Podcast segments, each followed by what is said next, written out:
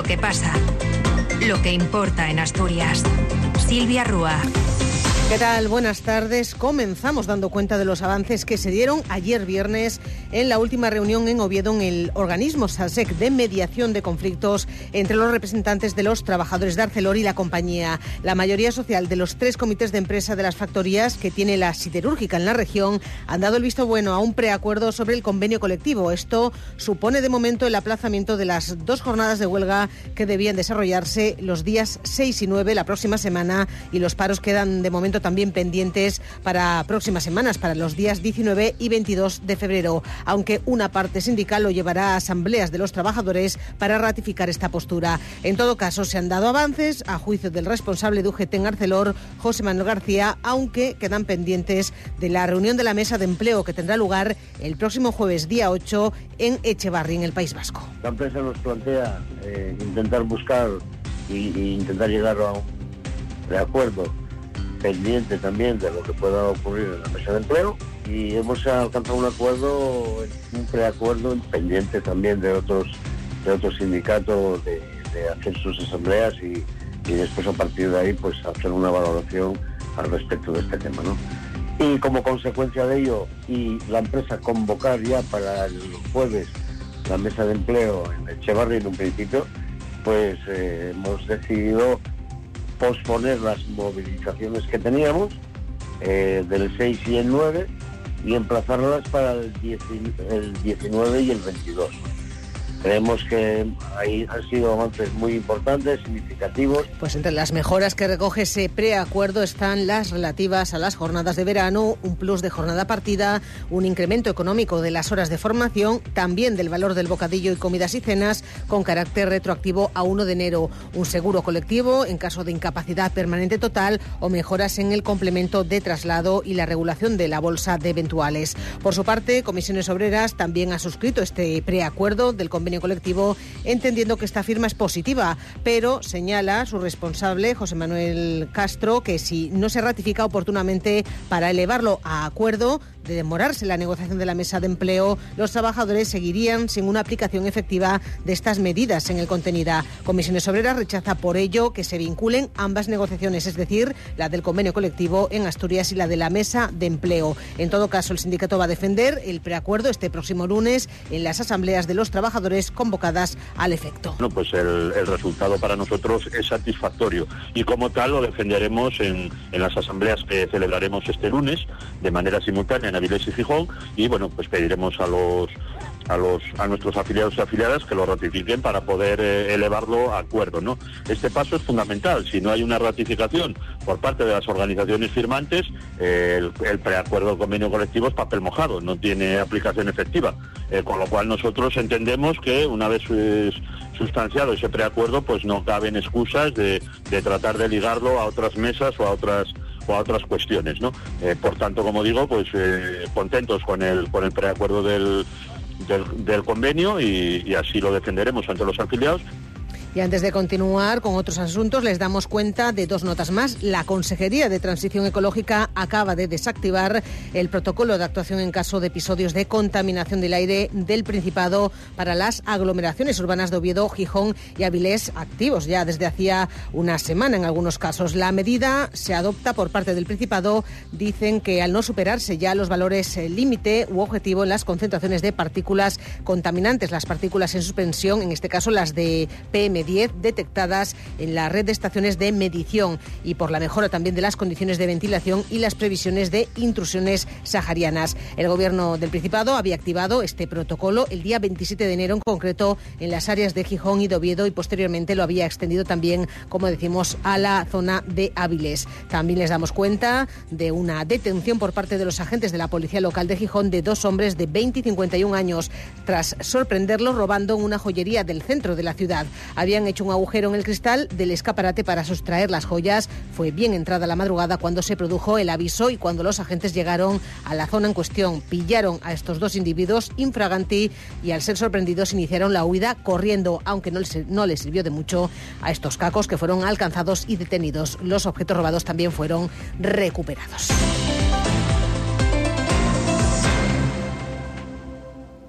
Cadena Ser, Gijón. No pagues por una mala digestión. Los aceites de cocina muy usados perjudican gravemente tu salud. Bienvenidos a la Cocina Verde, la que cuida de ti y del medio ambiente. Descarga gratuitamente la aplicación Voy a comer en o visita la web voyacomeren.es. Y encontrarás los establecimientos que mejor se adaptan a tus necesidades. Aplicación certificada por Pumariega. Te compra tu coche, te compra tu carro, te compra tu buga. Te compra tu furgo, te compra tu auto, caravan. ¿Te han hecho una oferta? Te la mejoramos. Has oído bien. Mejor precio garantizado y compromiso de pago en 24 horas. Ven a vernos. Cadena Ser.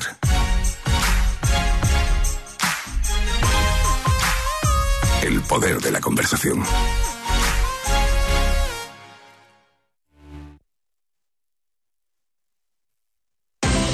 Hora 14. Asturias. Dos y doce minutos. Les contamos ahora que Izquierda Unida de Asturias ha reunido esta mañana en Lugones, en el Consejo de Siero, a su coordinadora, el máximo órgano de dirección entre asambleas, que ha dado su respaldo a participar en la conformación de Sumar, el proyecto liderado por la ministra Yolanda Díaz. Aunque, eso sí, dentro del marco general de la negociación de Izquierda Unida Federal. El coordinador general de la formación en Asturias, también consejero en el Principado, Ovidio Zapico, defendía esta mañana al finalizar esa coordinación coordinadora la decisión que ha de ser, por tanto, colegiada a nivel federal y no solo por parte de Izquierda Unida en la región. Para Zapico es evidente, además, eh, que la formación en Asturias tiene una realidad propia que ha quedado ejemplificada, a su juicio, en convocatoria por Asturias, que aglutina a varios eh, partidos más y que ha permitido entrar, eh, les ha permitido entrar, dice, en el gobierno autonómico. Convocatoria es sumar, asegura, en esta comunidad. Además de que en Asturias tenemos una realidad política territorial propia, que es convocatoria por Asturias, que es una herramienta que construíamos eh, estos últimos años, desde, lanzando la idea desde Izquierda Unida, en la que hemos conseguido ya, en torno a ese proyecto, eh, aglutinar a más partidos políticos, aglutinar a personas independientes y que yo creo que condensa perfectamente aquello que Sumar eh, representa a nivel nacional. La cultura del pacto para iniciar procesos de reformas fuertes, y la cultura también de apoyar esos proyectos políticos eh, en el sindicalismo de clase. ¿no? Y eso nos ha permitido llegar al gobierno de Asturias. Por lo tanto, es una herramienta válida. Pues eh, hasta ver en qué queda todo esto. Esta reunión ha tratado también, por cierto, el asunto de la moción de censura en Proaza, donde recordamos el único edil de Izquierda Unida dio ayer el gobierno al Partido Popular, desbancando al socialista Jesús María García, apoyando, por tanto, la moción de censura del PP por parte de Izquierda Unida. Dice Ovidio Zapico que si bien no le gustan los acuerdos con el PP, es una excepción esta de Proaza, excepción que califica, eso sí, de amarga, pero que enmarca de nuevo en el ámbito de lo local. A mí no me gustan los acuerdos con el Partido Popular. Y es algo que no vamos a generalizar y que es una excepción, una amarga excepción. Y que viene, se viene produciendo, bueno, fruto del desencuentro y el incumplimiento del pacto en, Proaza entre el Partido Socialista e Izquierda Unida de Proaza. Y que nosotros durante bueno, estas próximas semanas, de una forma ya sosegada, eh, iremos eh, analizando esa eh, realidad política que esa decisión ha generado. Pero yo insisto que como coordinador general de Izquierda Unida de Asturias no me gustan los acuerdos con el Partido Popular.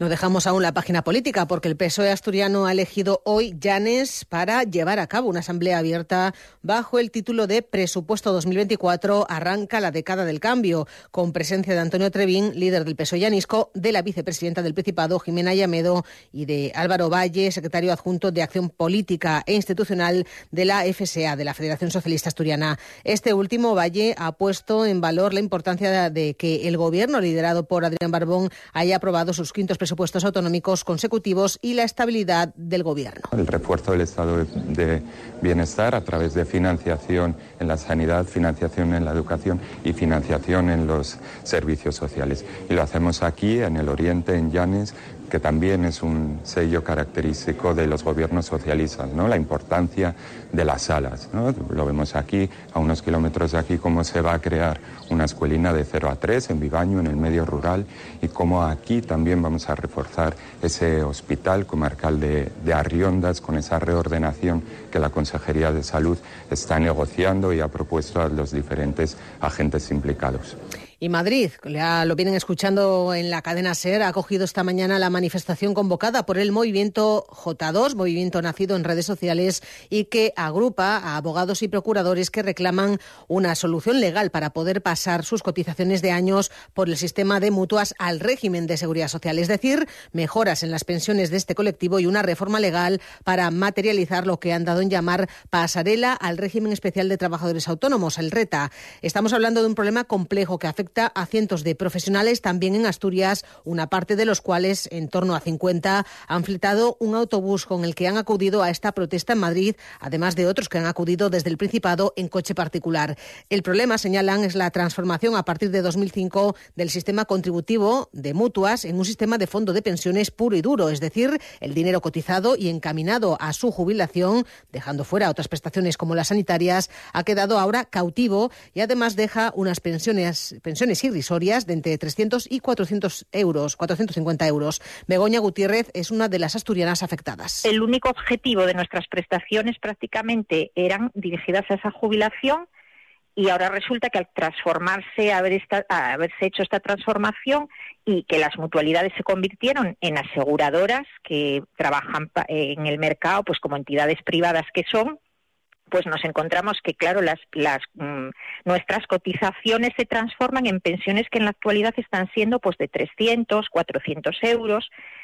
Además, no solo no nos garantizan eh, el un importe fijo de nuestras, mm, de nuestras prestaciones cuando nos jubilemos, sino que ni siquiera nos garantizan que algún día lleguemos a cobrarlas, porque bueno, dependemos de que esas empresas pues, sigan funcionando, que no quiebren, que no desaparezcan los abogados y procuradores mutualistas perjudicados por Alter Mutua, de Procuradores y la Mutualidad de la Abogacía, que son las tres que atañen a este problema, son miles en todo el país que piden, como vienen escuchando esta mañana, una regulación legal al Gobierno central, al que, por cierto, ya muchos parlamentos autonómicos, incluido el de Asturias, han instado a implementar esa pasarela al RETA. Lo explica Begoña Gutiérrez. Que se nos permita, bueno, pues al amparo de la Constitución, que lo dice muy claro, que todas las que hay que velar por las prestaciones para los mayores, de, que sean dignas y además revalorizables, que tengamos la posibilidad de incorporarnos al sistema de seguridad social, porque mm, estamos viendo que, las mutualidades no,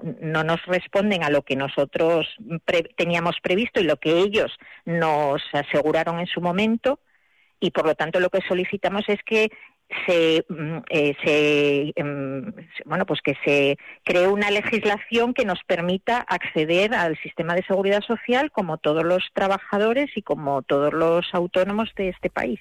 Respeto a las organizaciones agrarias es lo primero que ha mostrado esta mañana el consejero de Medio Rural asturiano, Marcelino Marcos, desde la Feria Ganadera de San Blas, en Tineo, y tras el anuncio por parte de las organizaciones Asaja, Coag en la región de que van a iniciar un proceso de movilizaciones, movilizaciones en contra de la política agraria comunitaria, la política europea. Dicen que Europa les asfixia por, con burocracia y con medidas adoptadas por funcionarios que nada saben a entender de estas organizaciones sindicales de la realidad del campo, si bien esta misma semana rechazaban que sus acciones de protesta tengan relación con las revueltas iniciadas en Francia, a cuyos sindicatos agrarios acusan de entorpecer las exportaciones españolas. En todo caso, el consejero Marcelino Marcos se alinea hoy con los sindicatos en la región y con sus quejas, aunque a su juicio hay que matizar la realidad diferenciada de países y comunidades autónomas. Viene a decir que no en todos los sitios son similares y pone como ejemplo al Principado en la lucha contra la reducción de la burocracia mientras aumenta en Europa. Lo que no puede ser, y siempre y cuando que seamos capaces de seguir manteniendo el rigor y la transparencia en los procedimientos, es aumentar la, burocracia, en este caso, en un sector, en el sector agroganadero. Eh, hay medidas que son también muy cuestionables desde el punto de vista eh, del objetivo de los, ganaderos, que es la rentabilidad. Y en un momento determinado también, ¿por qué no decirlo?, la pérdida de tiempo. Pues es cierto que hay que tratar de convencer, así lo ha dicho también el ministro, convencer que esas medidas tienen que cambiar. A partir de ahí, lo que tenemos que estar las administraciones, desde las más cercanas a las siguientes, eh, autonómicas y, y, los países, es estar al lado de los ganaderos.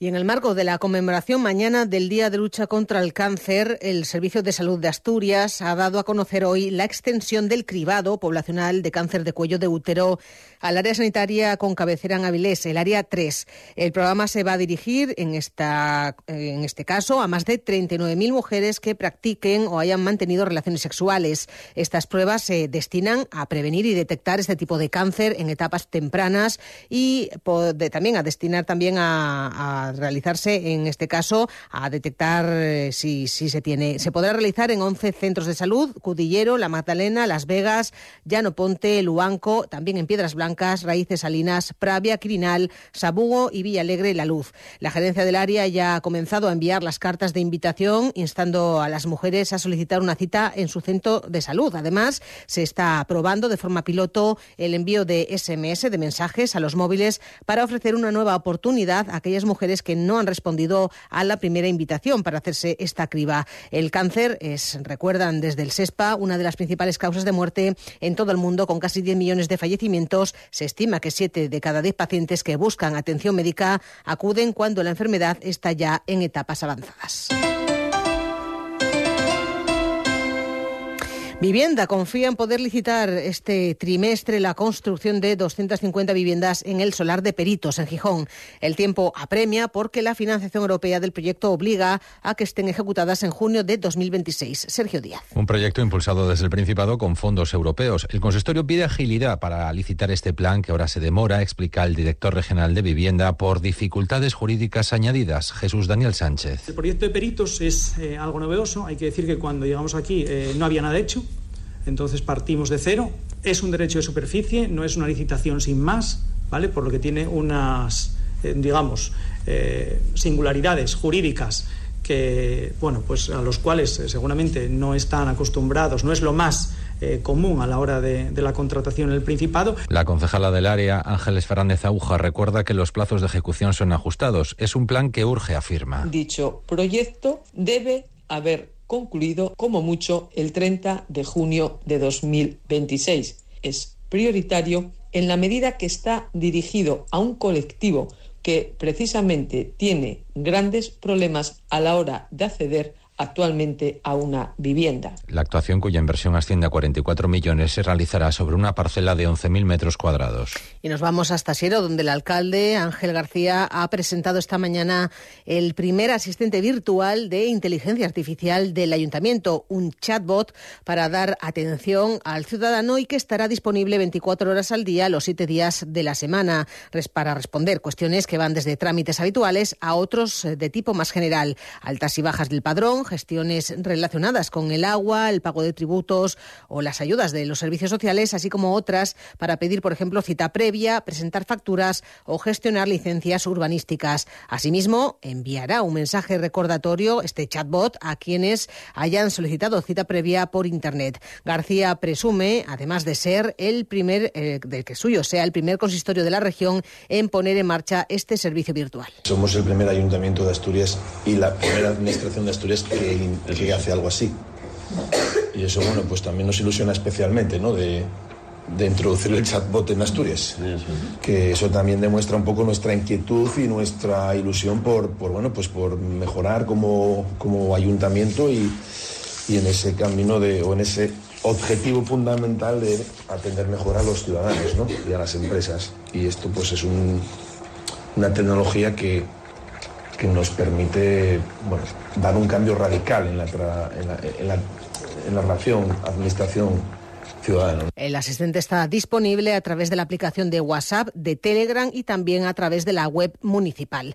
Y la ONG SEO Verlife y los colectivos ornitológicos de la región demandan en Asturias, en el marco de la conmemoración del Día Mundial de los Humedales, medidas urgentes para garantizar la conservación de estos ecosistemas que consideran fundamentales también para el bienestar humano. Durante todo el fin de semana se están desarrollando actividades divulgativas y didácticas en todo el país y también en Asturias con el objetivo de dar a conocer estos estuarios y las aves acuáticas, también para expresar su preocupación por la elevada contaminación que sufren. Hoy lo han hecho desde la ría de Villaviciosa. Mañana tendrá lugar una concentración reivindicativa de los grupos ambientales asturianos para denunciar el estado de estos humedales. Nos lo cuenta Begoña Natal. De las 125 especies de aves acuáticas y con presencia más o menos regular en España, 108 se encuentran presentes como reproductoras invernantes o eligen Asturias durante sus viajes migratorios para alimentarse o descansar en el tramo costero de la ría de Avilés Luanco y los embalses centrales. También acuden a dos espacios incluidos en la lista Ramsar de humedales de importancia internacional, la ría de Leo y la ría de Villaviciosa. Además de poner en valor estos puntos, los colectivos ambientalistas y ecologistas asturianos aprovechan este día para mostrar su preocupación por la contaminación por plásticos en los humedales y el mar y para explicar cómo afecta a las aves, auténticos medidores de la biodiversidad. El delegado de la Sociedad Española Ornitológica en Asturias, Nicolás López, expresa su preocupación sobre cómo ha descendido el censo de estas aves. Pues resulta que es el de los peores de la década, ¿no? En cuanto a, número de especies y número de ejemplares. Todos los años vemos cómo hay un declive poblacional de las aves acuáticas invernantes en Asturias y esto se debe, entre otros factores, el cambio climático está influyendo en, que algunas especies no bajen hasta nuestras latitudes porque ya no hace tanto frío en las latitudes del norte, pero en otras especies sí que las condiciones ambientales que se encuentran al llegar, sale el invierno a nuestras humedales como el de la ría de Villaviciosa, pues tienen gravísimos problemas de contaminación. De hecho, está prohibido el marisqueo. Y es esa ausencia de alimento con la que se encuentran las aves a su llegada a estos humedales. Con todo, mañana tendrá lugar una concentración reivindicativa de los grupos ambientales asturianos. Será a las 11 de la mañana en la playa de Misiego, reserva natural de la ría de Villaviciosa. Y el Consorcio Gestor de Residuos Cogersa convoca una nueva edición de la campaña de compostaje doméstico en colaboración con 68 ayuntamientos de la región. Una convocatoria dirigida a aquellos residentes en viviendas con una pequeña huerta o jardín que pueden inscribirse desde ya y hasta el día 29 de febrero en sus respectivos consistorios. Cogersa se encarga de llevar a cabo la formación necesaria para el compostaje, de entregar también los útiles necesarios para toda esa autogestión de los bioresiduos, entre ellos una compostadora, un removedor y una guía didáctica. La gerente de Cogersa, Paz Orbiz, explica la importancia de esta alternativa que resulta sobremanera útil en zonas rurales y que además ayuda a lograr los objetivos de reciclaje y la separación de residuos. Los bioresiduos son una fracción clave para poder alcanzar los objetivos de reciclaje que establece la Unión Europea. Hay que recordar que llamamos bioresiduos tanto a los residuos de alimentos que se generan en las cocinas o también evidentemente en la restauración o en comedores colectivos y también los restos de, de podas. La recogida separada de bioresiduos es ya una obligación legal desde el 1 de enero de este año. Y hay que recordar que la ley de residuos del año 22 posibilita que esa obligación de recogida separada se cumplimente, además de por el sistema, vamos a llamar, tradicional, de que vaya un camión y recoja esos contenedores marrones a través del compostaje. Cogersa estima que en 2000, hasta 2023 se entregaron más de 17.000 compostadoras a otras tantas unidades familiares que sumarían más de 50.000 participantes en total. Se calcula además que en 2023 se pudieron reciclar con este método unas 5.900 toneladas de bioresiduos. Y la banda gallega Salomon Grass nos propone esta noche un viaje intergaláctico por el cosmos del hard rock desde Vigo hacia la factoría Sound.